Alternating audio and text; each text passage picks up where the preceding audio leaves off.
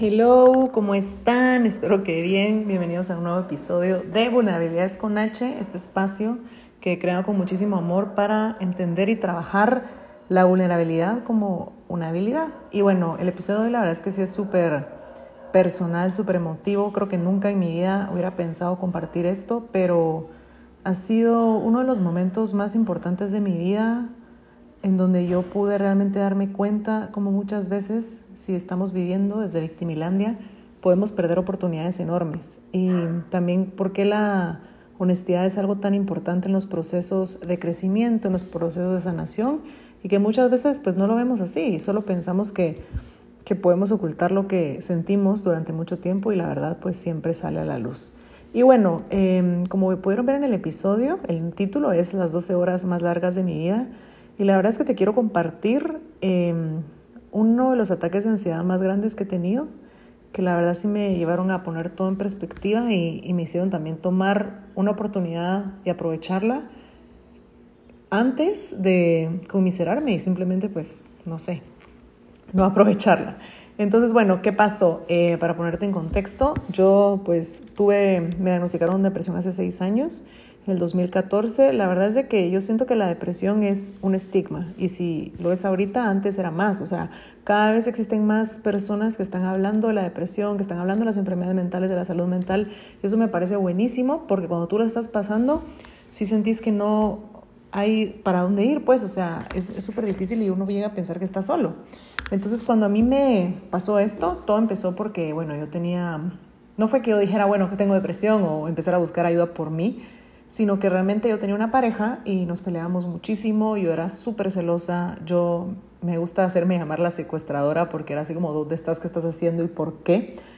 Y eso no me permitía a mí estar feliz y obviamente pues tampoco la otra persona. Entonces yo pensaba, madre, no quiero vivir una relación así, pero yo sé que tengo problemas. Como que, si soy sincera, yo desde chiquita sabía que cargaba muchos problemas, pues como que la carencia de no tener a mi papá, de crecer eh, pues en un hogar disfuncional, de tener muchas cosas alrededor mío, por ejemplo, la enfermedad del alcoholismo en mi familia y así. Entonces yo siempre estuve como consciente que tenía issues que tenía que trabajar. Y yo lo pensaba así como que, bueno, cuando yo tenga novio, seguro voy a tener que trabajar esto, pues porque yo sentía que era muy celosa sin tenerlo.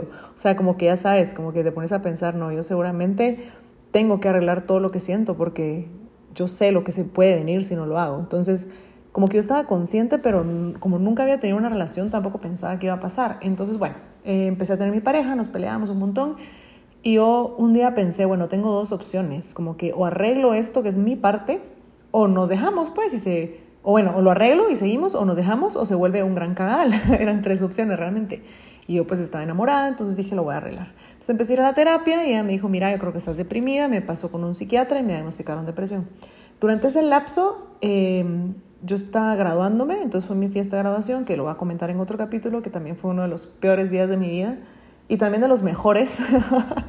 Pero ese día eh, yo tomando medicina, tomando alcohol, bueno, pasó un gran relajo. Al final, al día siguiente, yo pues estaba en la, en las, en la sesión con mi psiquiatra y yo le dije, por favor, interneme pues porque yo me estoy volviendo loca, o sea, métame a un hospital psiquiátrico. Y él me dijo, no, o sea, tú estás muy joven, tú puedes salir adelante, solo confía en ti. ¿Y qué es confiar en ti? O sea, ¿cómo confías en ti si ni siquiera sabes qué está pasando? Cuando tenés depresión o alguna enfermedad mental es como que vivieras en un limbo y ni siquiera sos capaz de pensar. O sea, imagínate una persona que se lastima la pierna, no puede caminar. Cuando tú estás malo de la mente no puedes pensar. Es, es algo inexplicable. Realmente es de las peores cosas que te pueden pasar y al mismo tiempo es lo que más te lleva y orilla a ser tú. Entonces, bueno, pues esa fue la opción. La cosa es que, bueno, al salir de ahí yo le dije a mi mamá, mira, yo no aguanto estar acá, o sea, necesito como irme. Y mi hermano vive en Alemania, entonces lo llamamos y, y él súper preocupado, o sea, toda mi familia estaba preocupada. Yo tenía estos ataques loquísimos y yo le dije, por favor, me quiero ir contigo. Y él me dijo, va, está bien. Bueno, la cosa es que al día siguiente yo tenía mi boleto y diez días después camino a Alemania.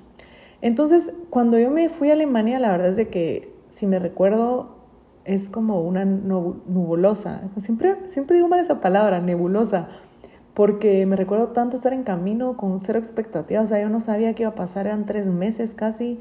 Em, yo obviamente seguía pensando en mi exnovio, tenía este apego emocional, físico total y no sabía nada, solo sabía que me sentía miserable, que me quería morir y que no sabía nada.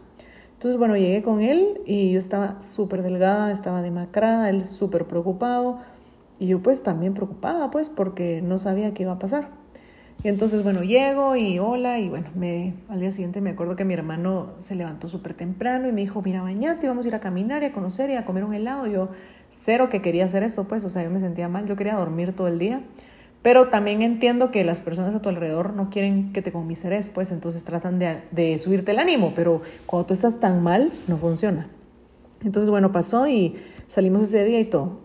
Y pasaron algunos días y yo me súper enganché en una conversación con una persona y me acuerdo que me puse muy mal. O sea, yo durante toda mi estadía tampoco como que pude tener un horario de sueño bueno, ¿sabes? Como que yo siempre me desvelaba viendo Teresa la novela. Yo sé que suena súper extraño, pero cada vez que la veo me da una nostalgia porque todo era en alemán. Yo no tenía Netflix, no tenía nada. Y había una página que pasaba novelas mexicanas y pues yo miraba a Teresa. Entonces me desvelaba viendo Teresa hasta como las 4 de la mañana y ya me levantaba. Entonces como que siempre mantuve mi horario de acá. Y entonces en la madrugada me pongo a hablar con esta persona, nos peleamos horrible y al mismo tiempo hablo con mi hermana y en ese momento como que, no sé si te recordás, pero fue hace años que la San Carlos estaba en un problema económico y no estaban pagando y no estaba abierta, no me recuerdo bien, pero mi mamá trabajaba en la San Carlos. Entonces como que su sueldo estaba retenido, algo así. Entonces mi hermana me dice, mira, que la estamos pasando mal, no hay dinero, no sé qué, y yo me empiezo a entrar como una culpa, pero al mismo tiempo yo estaba mal por la conversación con la otra persona, y por eso te digo que la honestidad es clave, porque yo quería fingir que me sentía mal por mi familia, pero yo me sentía mal por el apego en la conversación. Y entonces, bueno, eh, me empiezo a pelear espantoso y eran las 3 de la mañana y me empieza a dar un ataque de ansiedad de, ¿qué hago? O sea, no soporto estar acá, me siento súper mal yo no sabía si decirle a mi hermano, porque qué le iba a decir a las 3 de la mañana, mira, por favor, ayúdame o, o dormirme. Pero si estás tan enferma de la mente, tratar de dormirte con un pensamiento obsesivo solo no se puede. Y entonces yo sabía que si le decía a mi hermano iba, iba a quedarse el sacado de onda o qué iba a pasar y yo no le podía decir que estaba hablando con esta persona, que me acaba de sacar la madre.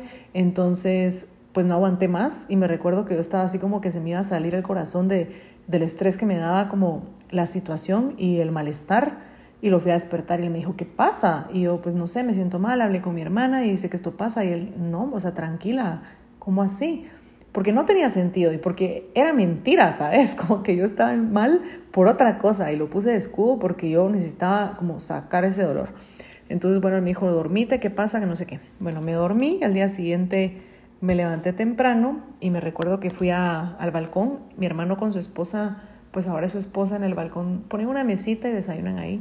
Estábamos desayunando y él me dijo así como que bueno, ah, ellos iban a ir a un concierto a otra ciudad, pero faltaban semanas. Y me dijo, bueno, ¿qué vamos a hacer contigo? Y yo, pues yo me quedo acá. Y él como, no, no te puedes quedar sola. Y yo, puchica, ¿cómo así? ¿Por qué? Y él, no, porque estás mala, que no sé qué. Y yo, en ese momento me lo tomaba todo personal. O sea, ahora lo veo y digo, todo el sentido, pues obviamente yo no me podía quedar sola. Pero ah, en ese momento era como tu madre, yo me quedo sola, tú no me mandas. Entonces él había hablado con mi mamá en la, en la mañana, pues, para contarle que yo me había levantado a las 3 de la mañana, que yo estaba muy mal. Y mi mamá le dijo como que es que ella le hace malos estímulos, como que ella se pasa mucho hablando en el celular. A todo esto, las mamás siempre saben, como que las mamás siempre saben, y mi mamá en específico siempre sabe, como que, no sé, ella siempre presiente cosas, sabe cosas, y ella sabía que yo estaba hablando por celular teniendo conversaciones que no me ayudaban, entonces se lo dijo. Entonces él me dijo, mira, em, no te podemos dejar sola y necesitamos regular tu internet, o sea, no puedes estar usando el internet después de las 10 de la noche. Y yo, ¿cómo así? Y me dijo, no, porque es malo para ti, como que te afecta. Y yo, lo que, o sea, yo fue así como que, ¿qué te pasa? ¿Cómo vas a creer que no, sos un abusivo, que esto es una shit, que no sé qué? Y él como es que es por tu bien y yo nada que ver, yo estaba mala por otra cosa, mintiendo, mintiendo, mintiendo. Porque cuando estás enfermo también crees que vas a salirte con la tuya, no sé, es, algo súper extraño entre que mentís, entre que lloras, entre que te comiserás y así. Entonces, bueno, yo me levanté y me fui corriendo a mi cuarto y cerré con llave. Y él me tocó como que hablemos, salí, yo no, no quiero hablar. Y entonces él se fue con su esposa porque no había nada de comer en la casa a hacer el súper y yo me quedé. Y ahí empezó la cuenta regresiva. Yo me acuerdo que estuve encerrada en el cuarto 12 horas. Em, no sé, como que yo nunca he sido buena para confrontar situaciones. Siento que ahora ya puedo hacerlo más, pero en ese entonces me costaba muchísimo. Me ha tomado mucho tiempo aprender a tener conversaciones asertivas. Entonces en ese momento para mí hablar con mi hermano era como, lo voy a mandar a la mierda, ¿sabes? No quiero ni verlo. Entonces, bueno, yo empecé a, obsesionarme estando en el cuarto. Yo tenía mi celular, no tenía, me desconectó el internet, yo no tenía internet. Me acuerdo que él me había dado un celular como con el número de Alemania, entonces supuestamente funcionaba, pero ni siquiera lo usé, eh, no tenía cómo hablar, estaba encerrada sin nada. Y entonces ahí fue cuando yo empecé las horas más eternas de mi vida. No puedo explicar lo que significó para mí estar ahí encerrada con esta ansiedad, con mis pensamientos compulsivos, con ganas de morirme y con arrepentirme de haber estado ahí. Yo me acuerdo que empezaba la noche y yo, bueno, antes de que empezara a oscurecer me dio hambre y entonces salí a la cocina, agarré un pudín y me volví a encerrar. Y después llegaron ellos, mi cuñada me compró unas calcetas de perrito que todavía tengo y me las dejó ahí, yo no salí, hizo mi comida favorita, no salí, iba a hablarme y yo no salí.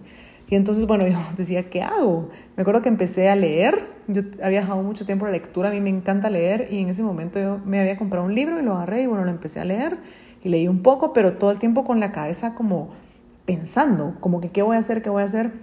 No tenía con quién hablar, no sabía qué hacer, me sentía como traicionada y yo para mí la herida de la traición es la más fuerte, entonces yo sentía así como que cómo puede ser esto y solo empecé a pensar, no voy a aguantar estar acá, o sea, son 11 semanas, yo no voy a aguantar estar aquí. ¿Qué hago? Y entonces me acuerdo que agarré mi pasaje y empecé a buscar como que el seguro que me cubría en caso que yo me tenía que regresar por enfermedad, por, muerte. Entonces yo dije, bueno, me voy a inventar que alguien se murió. O sea, cosas que ahora yo pienso, qué vergüenza que yo hubiera dicho algo así. Mentira, ¿sabes? Como que, aparte que era súper improbable, porque mi hermano vive en un pueblo que tenés que manejar como seis horas para ir al aeropuerto, nada que ver. Pero en ese momento mi cabeza solo estaba pensando formas de regresar a Guatemala. Y yo pensaba al mismo tiempo, si regreso me van a odiar, o sea, me trajeron hasta acá, yo me regreso como si nada, ¿qué voy a hacer? No puedo hablar con esta persona, no puedo hacer como si nada pasara, yo me sentía mal. Y así fueron pasando las horas, las 10, las 11, las 12, toda la tarde me la pasé encerrada.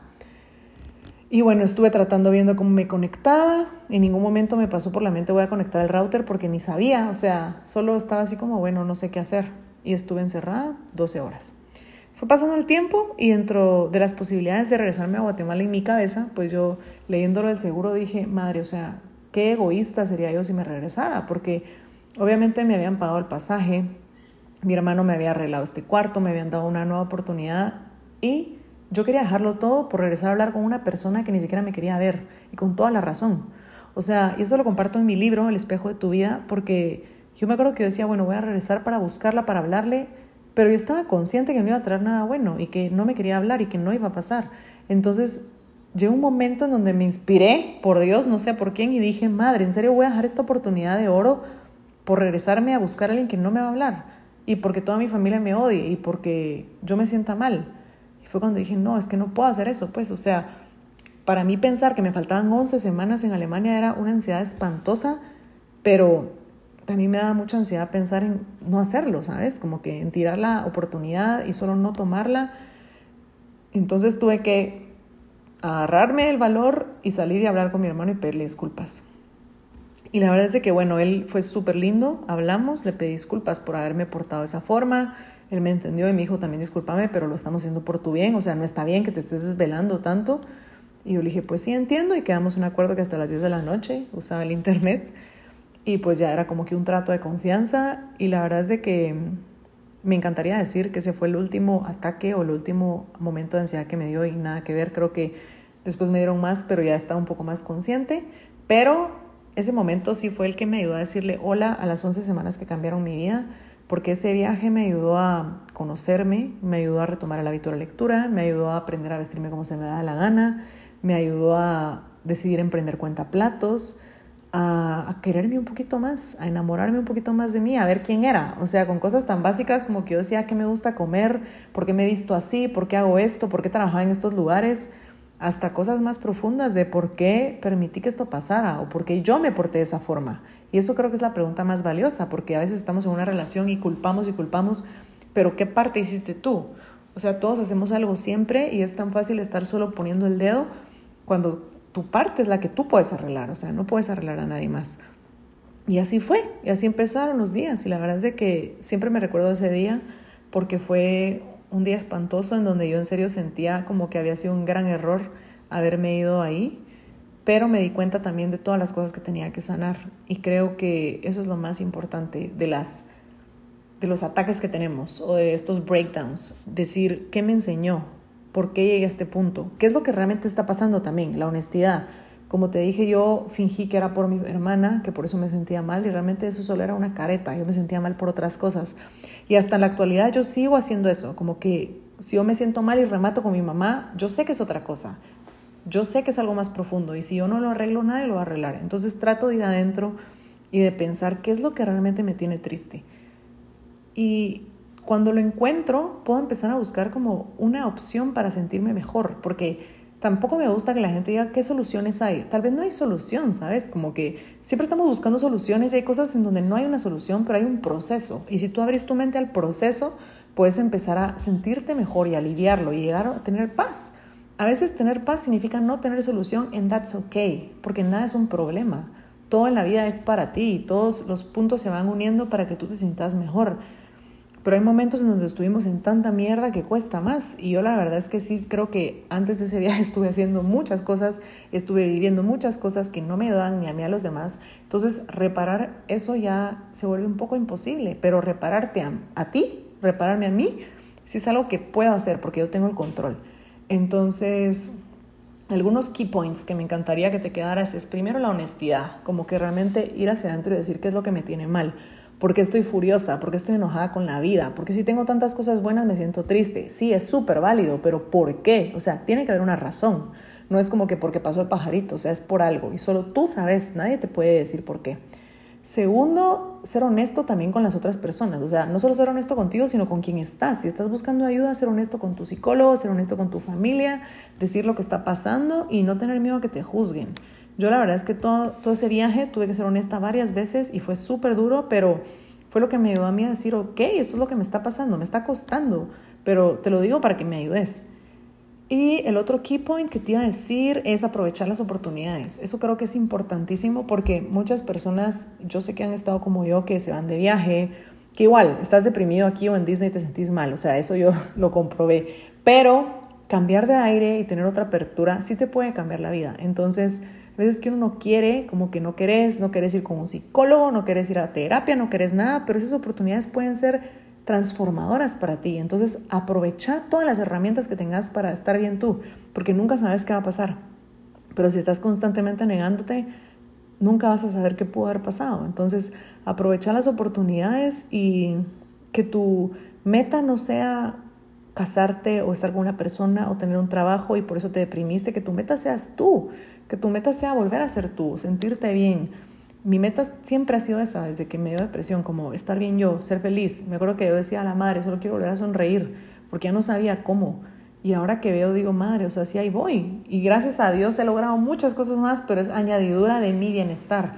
Entonces, ¿qué estás haciendo tú hoy para cumplir la meta? Porque la meta es ser tú, no es nada más. Todo lo demás viene cuando tú te honras a ti. Así que bueno, pues espero que que les haya gustado. La verdad es de que sí es, es algo como, como les dije, nunca hubiera pensado compartirlo, pero creo que es importante porque a veces creemos que las personas no viven cosas así y, y aunque pudiera pensar bien, pero qué estúpida, porque se encerró 12 horas. Estas son las cosas que haces cuando no sabes qué hacer y cuando estás mal y cuando no tenés ayuda o si la tenés y no la aprovechas. Y yo Creo que si hubiera tenido una comunicación asertiva antes, hubiera sido más fácil y también la vida es tan linda que me ha enseñado con estas experiencias a ser más asertiva y respetuosa.